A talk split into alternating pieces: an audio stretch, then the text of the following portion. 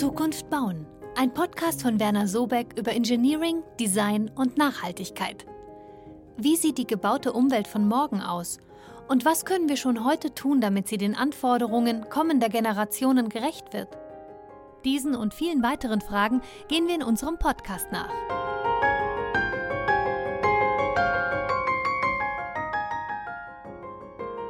Herzlich willkommen zu einer neuen Folge von Zukunft bauen. Heute geht es um die sogenannte Taskforce Triple Zero bei Werner Sobeck.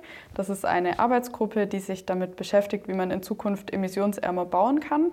Zu dem Thema gibt es drei Folgen, in denen ich mit drei Beteiligten über ihre jeweilige Sicht auf das Thema emissionsarmes Bauen spreche. Das ist Stefanie Weidner. Sie erzählt aus ihrer Perspektive als Architektin. Alexandra Mürzigott spricht aus ihrer Sicht als Tragwerksplanerin. Und Roland Bechmann, Vorstand von Werner Sobeck, zeigt seinen Blick als Unternehmer auf das Thema. Ich bin Luisa Jilk und spreche heute mit Stefanie Weidner. Herzlich willkommen, Stefanie. Hallo, grüß dich. Vielleicht kannst du uns zu Beginn kurz erklären, was kann man sich unter der Taskforce Triple Zero eigentlich vorstellen? Ja, Triple Zero ist ein Konzept, das Herr Sobeck äh, vor langer Zeit mittlerweile, muss man sagen, äh, ins Leben gerufen hat. Ähm, es bedeutet, dass wir eigentlich radikal verändern müssen, wie wir bauen. Wir dürfen keinen Müll mehr emittieren, dann äh, eigentlich keinen Energieverbrauch, der auf fossilen Energien basiert und dann ganz wichtig eben keine Emissionen äh, emittieren während des Baus, aber auch während des Betriebs von einem Gebäude.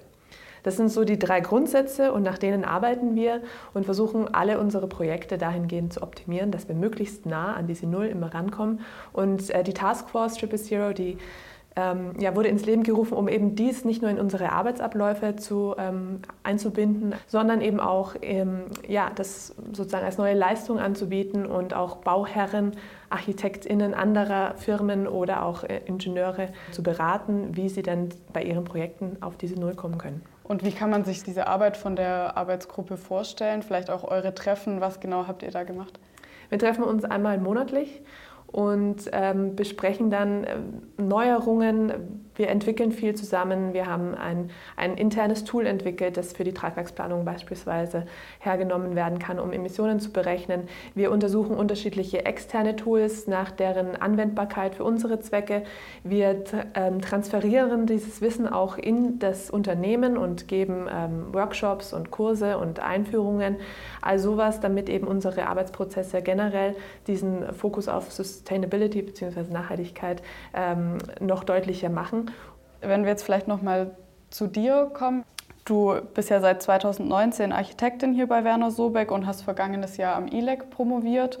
Und auch in deiner Doktorarbeit ging es ja um das Thema Nachhaltigkeit. Also dich beschäftigt das Thema schon länger. Kannst du so ein bisschen erzählen, was dich vielleicht persönlich dazu antreibt?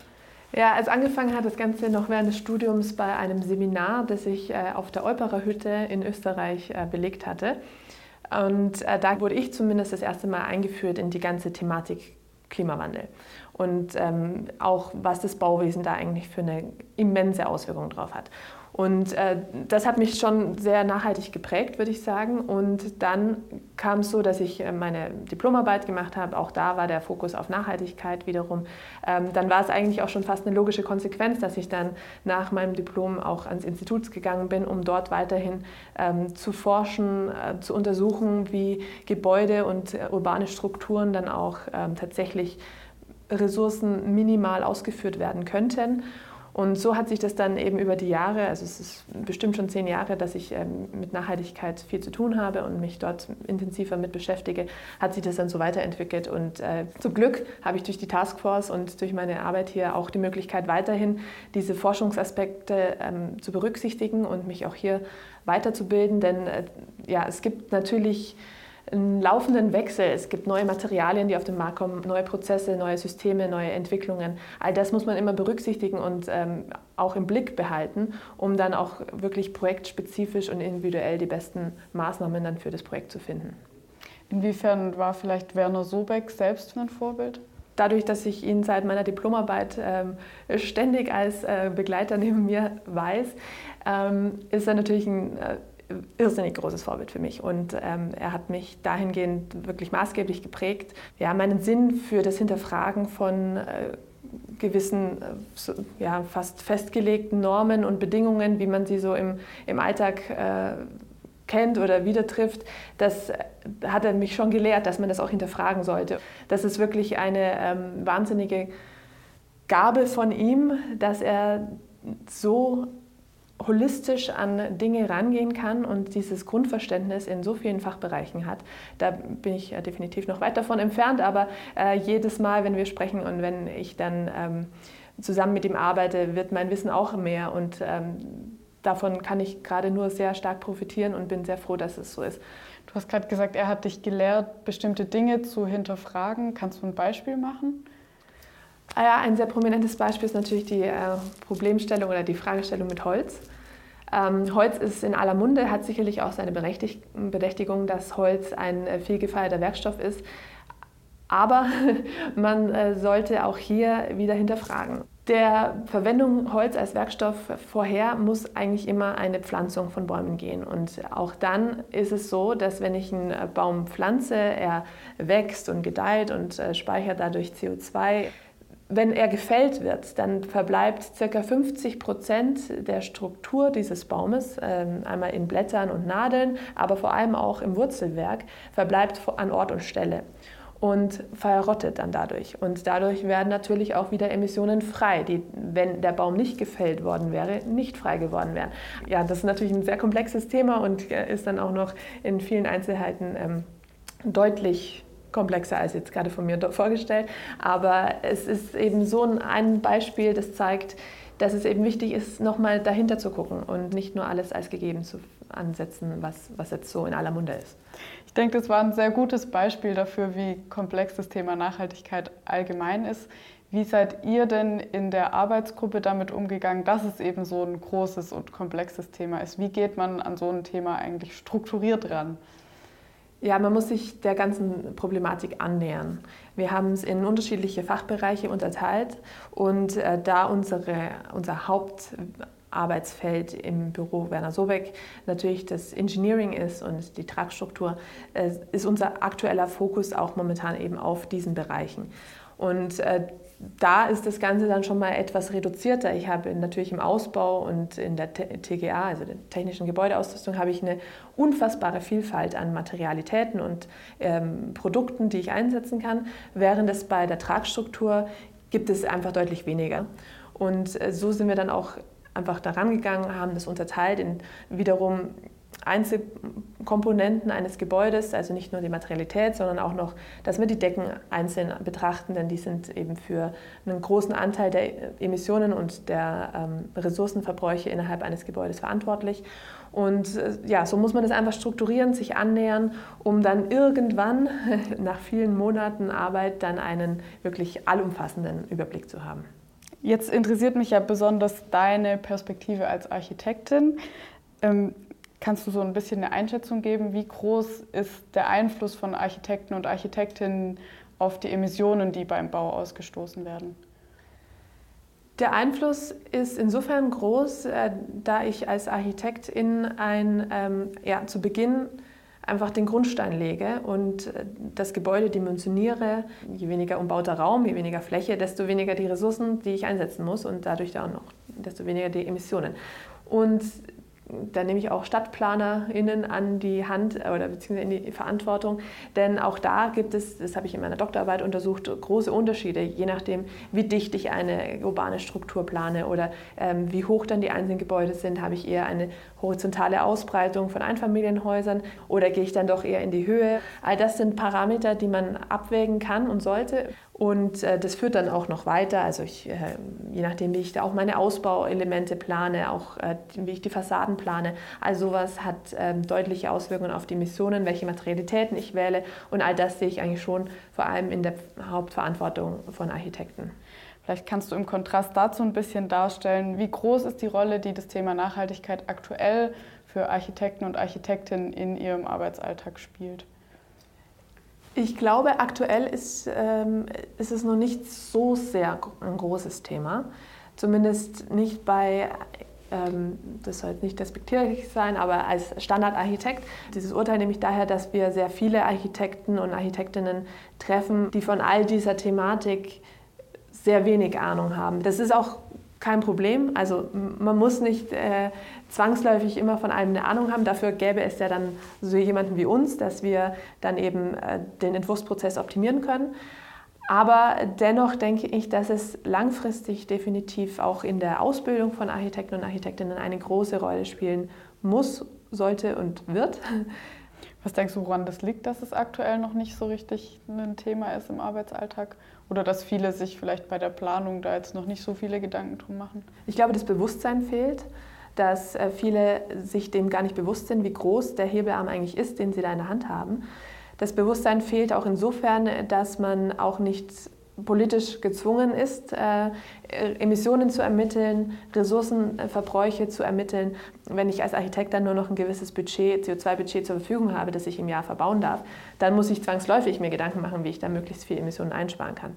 Ähm, ja, aber so die Rahmenbedingungen fehlen eben momentan noch.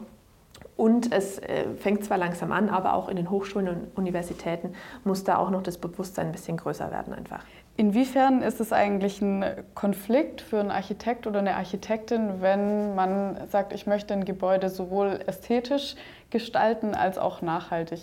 Kann es, muss es aber nicht, sollte es auch nicht. Aber was ich dann doch denken würde, ist, dass wir uns verabschieden sollten davon, dass äh, nachhaltige Gebäude dann zwangsläufig auch so aussehen, wie wir jetzt die letzten 100 Jahre immer gebaut haben.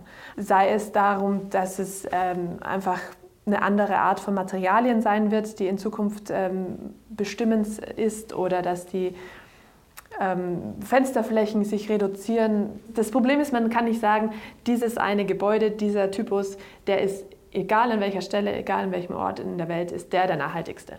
Das gibt es nicht. Aber es gibt viele Ansätze, viele Parameter, an denen man ähm, ansetzen kann. Es wird, denke ich, schon anders aussehen in Zukunft. Aber wie? Hm. Das, das äh, ist dann wirklich ähm, individuell auch zu sehen, was ist dann an Ort und Stelle dann wirklich die nachhaltigste Art und Weise zu bauen. Ja, das bleibt spannend. Was denkst du, welche Herausforderungen gibt es für Architekten und Architektinnen heute noch, Gebäude wirklich nachhaltig zu bauen? Eine Herausforderung ist äh, definitiv ähm, die Datenbeschaffung. Um etwas zu optimieren, muss ich natürlich erstmal wissen, wo ich starte. Was ist der Ausgangspunkt? Ähm, was sind die Durchschnittswerte? Da fangen ähm, Institutionen wie zum Beispiel die DGNB, bildet nun Durchschnittswerte zu ihren Gebäuden, die zertifiziert wurden, aber das reicht nicht. Es gibt einfach noch viele Ungewissheiten und da denke ich, ist noch eine große Herausforderung, dass man diese Wissenslücke schließt, dass hier einfach ab sofort Neubauten auch dokumentiert werden, besser aufgearbeitet werden, besser kalkuliert werden. Und eine andere Herausforderung wird tatsächlich sein, wie geht man mit Herstellern um, wie geht man mit ähm, Transportdistanzen um. Eigentlich müsste ich ja von jedem Ort zu jedem, zum, zum anderen Ort müsste ich unterschiedliche Materialien auch verwenden, je nachdem, was eben vor Ort verfügbar ist. Ähm, auch das Problem mit äh, Rezyklaten zu arbeiten. Wie komme ich an Rezyklate? Das ist alles noch nicht richtig am Laufen. Also da äh, hat man schon noch schwergängige Prozesse, die, jetzt erst, ähm, die sich jetzt erst finden müssen und die sich jetzt erst einspielen müssen. Und das ist, glaube ich, eine große Herausforderung. Um nochmal auf eure Arbeit in der Arbeitsgruppe zurückzukommen, was war denn für dich die wichtigste oder vielleicht eine überraschende oder schockierende Erkenntnis, die du daraus gezogen hast? Also während der Arbeit hatten wir auch ein bisschen wissenschaftlichen Hintergrund ermittelt, ähm, wie viel CO2-Budget wir denn tatsächlich in der Baubranche noch zur Verfügung haben. Wenn wir mal ansetzen, dass bis 2050 unser Restbudget, das äh, der äh, Klimarat so für Deutschland auch ausgerechnet hat, wie viel da noch übrig ist. Und das ist sehr wenig, denn das würde bedeuten, dass wir von heute auf morgen, also jetzt wirklich sofort, 80 Prozent weniger Emissionen emittiert werden, als es bisher durchschnittlich der Fall ist. Und das ist eine riesengroße Menge. Also 80 Prozent, das schafft man auch nicht nur als Architekt oder nur als Tragwerksplaner. Da müssen wirklich auch die Hersteller und die Produzenten mit ran, die Lieferanten. Ähm, die Bauprozesse müssen optimiert werden. Das ist einfach eine gigantische Menge und ja, das müsste halt wirklich eigentlich sofort passieren. Wie geht es dir persönlich damit? Also persönlich ähm, nimmt mich das dann schon auch mit, weil ich äh, sehe, dass uns die Zeit einfach davonläuft. Wir auch nur bedingt in unserer Tätigkeit als Architekten oder als Tragwerksplaner in jetzt einem zwar mittelgroßen Büro, aber eben ja, und wir sind jetzt nicht der biggest player, sodass wir hier schon auch auf die politischen Maßnahmen angewiesen sind, dass da auch wirklich äh, Restriktionen bzw. auch ähm, Forderungen gestellt werden an die Bauprozesse, an die Unternehmen und an die Hersteller. Ja, deswegen hoffe ich natürlich auf, äh, auch jetzt im Nachgang zur Wahl, dass sich da vielleicht dann doch das eine oder andere noch ändern wird. Hat sich dein Arbeitsalltag jetzt irgendwie verändert durch die Arbeit in der Arbeitsgruppe? Ja, mein Arbeitsalltag hat sich äh, sehr stark verändert. Als ich hier angefangen habe, war da doch noch viel normale Architektentätigkeit, äh, so das Tagesgeschäft. Mittlerweile ist es eher nebensächlich geworden und der Hauptaspekt ist tatsächlich die Nachhaltigkeitsberatung und die Erarbeitung von Konzepten für Unternehmen oder auch für ähm, Immobiliengesellschaften, dass wir hier einfach versuchen, die Auswirkungen des Bauwesens zu reduzieren. Vielleicht können wir noch mal ähm, kurz von der Arbeitsgruppe wegkommen. Du hattest ja promoviert zu den ressourcenminimierten urbanen Strukturen. Vielleicht kannst du noch mal sagen, wie sieht denn eine nachhaltige Stadt aus? Also Nachhaltigkeit ist natürlich ein sehr großes, großes Wort, hat viele Facetten und viele Aspekte, die man betrachten kann. Ich ähm, habe dann auch hergeleitet, was denn für eine nachhaltige urbane Struktur tatsächlich äh, an relevanten Faktoren existieren. Und da sind zum Beispiel die Bewohner und Bewohnerinnen ein sehr großer Aspekt, denn durch mein Wohnverhalten, durch mein Konsumverhalten kann ich eigentlich die Auswirkungen auf die gesamte Stadt auch beeinflussen. Aber wenn ich jetzt nur den Ressourcenverbrauch betrachte, was eben der Fokus meiner Arbeit war, dann ist es so, dass ich als Architekt oder als Architektin und Planer den Ressourcenverbrauch beeinflussen kann, dadurch, dass wir die Quadratmeter pro Person adressieren als ein Thema, dann den Ressourcenverbrauch pro äh, Quadratmeter dann letztendlich, je nachdem, welche Materialien ich verbaue und welches, welche Gebäudetypologie ich wähle, ob ich das Einfamilienhaus oder das Hochhaus wähle oder ein sechsgeschossiges Mehrfamilienhaus. Das sind eben einfach diese, diese Faktoren und in meiner Arbeit kam dann ein vielleicht nicht unbedingt überraschendes Ergebnis heraus, dass das sechsgeschossige Mehrfamilienhaus dann die effizienteste Art und Weise ist zu bauen und zu wohnen. Wenn ich aber dann ähm, gewisse Umstände dann noch voraussetze, wie zum Beispiel, dass man auch im Hochhausbau Optimierungen anstellen kann, dann könnte das Hochhaus natürlich auch eine sehr vielversprechende Alternative sein für eine nachhaltige urbane Struktur. Ich meine, das bedeutet ja auch einfach, dass die Bewohner ihre Anforderungen eigentlich auch ein Stück weit zurückschrauben müssen, dass nicht mehr jeder sagen kann, ich möchte vielleicht irgendwie in der Vorstadt in einem Einfamilienhaus mit Garten wohnen. Ja, idealerweise wäre das so. Also es ist natürlich eine sehr romantische Vorstellung im Einfamilienhaus und vorne der Garten, hinten die Berge oder das Meer. Ist allerdings zu heutigen Zeiten nicht mehr die beste Lösung. Es gibt natürlich auch die Möglichkeit, Einfamilienhäuser nachhaltig zu bauen mit nachhaltigen Materialien und Rohstoffen. Aber trotzdem muss ich das Gebäude auch immer erschließen. Ich brauche dort Strom, ich brauche dort Wasser und Abwasser, ich ähm, brauche da eine Straße hin, die Müllabfuhr muss hinfahren, äh, ich muss wahrscheinlich mit dem Auto zur Arbeit fahren.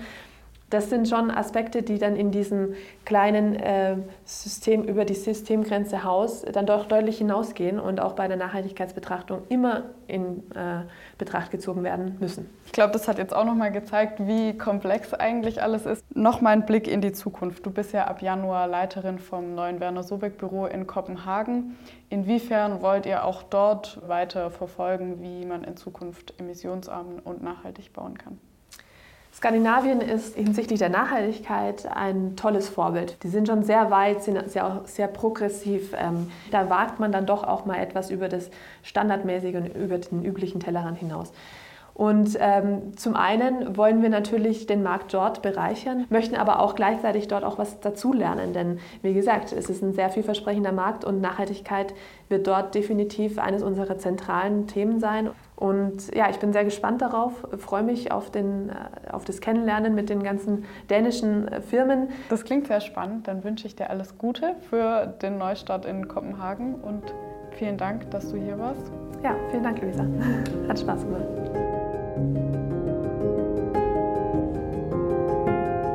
Das war Zukunft bauen, ein Podcast von Werner Sobeck. Weitere Informationen zum Thema findet ihr auf unserer Website unter www.wernersobeck.com. Vielen Dank fürs Zuhören und bis bald.